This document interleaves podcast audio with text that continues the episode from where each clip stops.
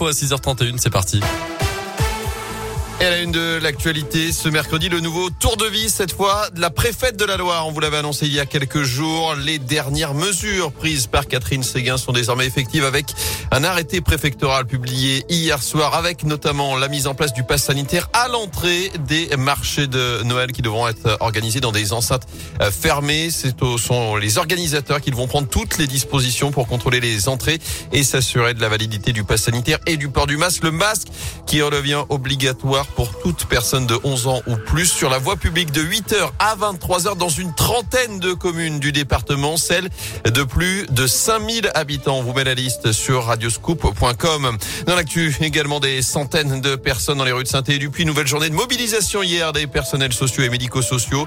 Ils réclament à nouveau des salaires à la hauteur de leur travail, la prime Covid pour tous, la revalorisation salariale de 300 euros liée à l'extension du Ségur de la santé et des embauches massives. Une nouvelle journée d'action est d'ores et déjà prévue le 11 janvier prochain avec le secteur de la santé.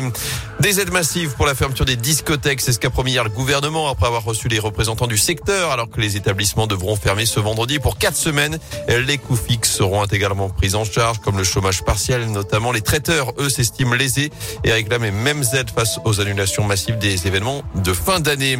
Un conseil des ministres dans la région, il sera organisé en visioconférence depuis Moulins dans l'Allier ce matin où Emmanuel Macron est attendu. Le chef de l'État se rendra également à Vichy dans la journée. Vichy où aucun président de la République ne s'est rendu depuis le général de Gaulle en 1959. De son côté, Gaël Perriot est sanctionné. Le maire de saint n'est plus vice-président des Républicains. Il a été écarté hier de cette fonction pour avoir notamment critiqué Éric Ciotti, mais aussi pour ne pas avoir voté au dernier congrès. Il avait dénoncé la dérive idéologique de son parti et déclaré qu'il lui était, je cite, malheureusement impossible d'apporter son soutien à Valérie Pécresse afin d'empêcher Éric Ciotti de faire triompher son programme néfaste pour la France.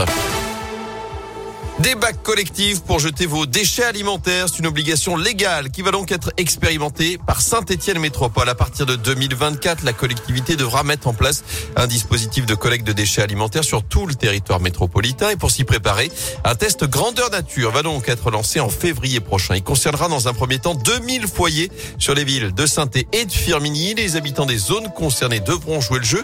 Alors comment cela va-t-il s'articuler sur le terrain? Les explications de François Driol, le vice-président de saint Saint-Étienne Métropole en charge des déchets. Il s'agit de mettre en place dans des zones de forte euh, urbanisation des bacs qui nous permettront de collecter collectivement ces déchets alimentaires, un petit peu à l'image de ce qui se fait pour la collecte du verre. Il s'agira donc pour les habitants de stocker dans leur appartement à courte durée leurs déchets alimentaires dans ce qu'on appelle un bioseau, donc qui reste dans les assiettes à la fin pour euh, ceux qui ont plus grands yeux que grand ventre. Mais ce sont aussi les déchets d'épluchure et de conditionnement des aliments et de venir déverser euh, leur bioseau dans ce bac collectif qui sera vidé régulièrement et les déchets alimentaires collectés, ils seront transformés en compost et restitués à la nature. Et si les villes de saint et de ont été choisies pour cette expérience, les lieux précis d'installation de ces bacs restent encore à déterminer.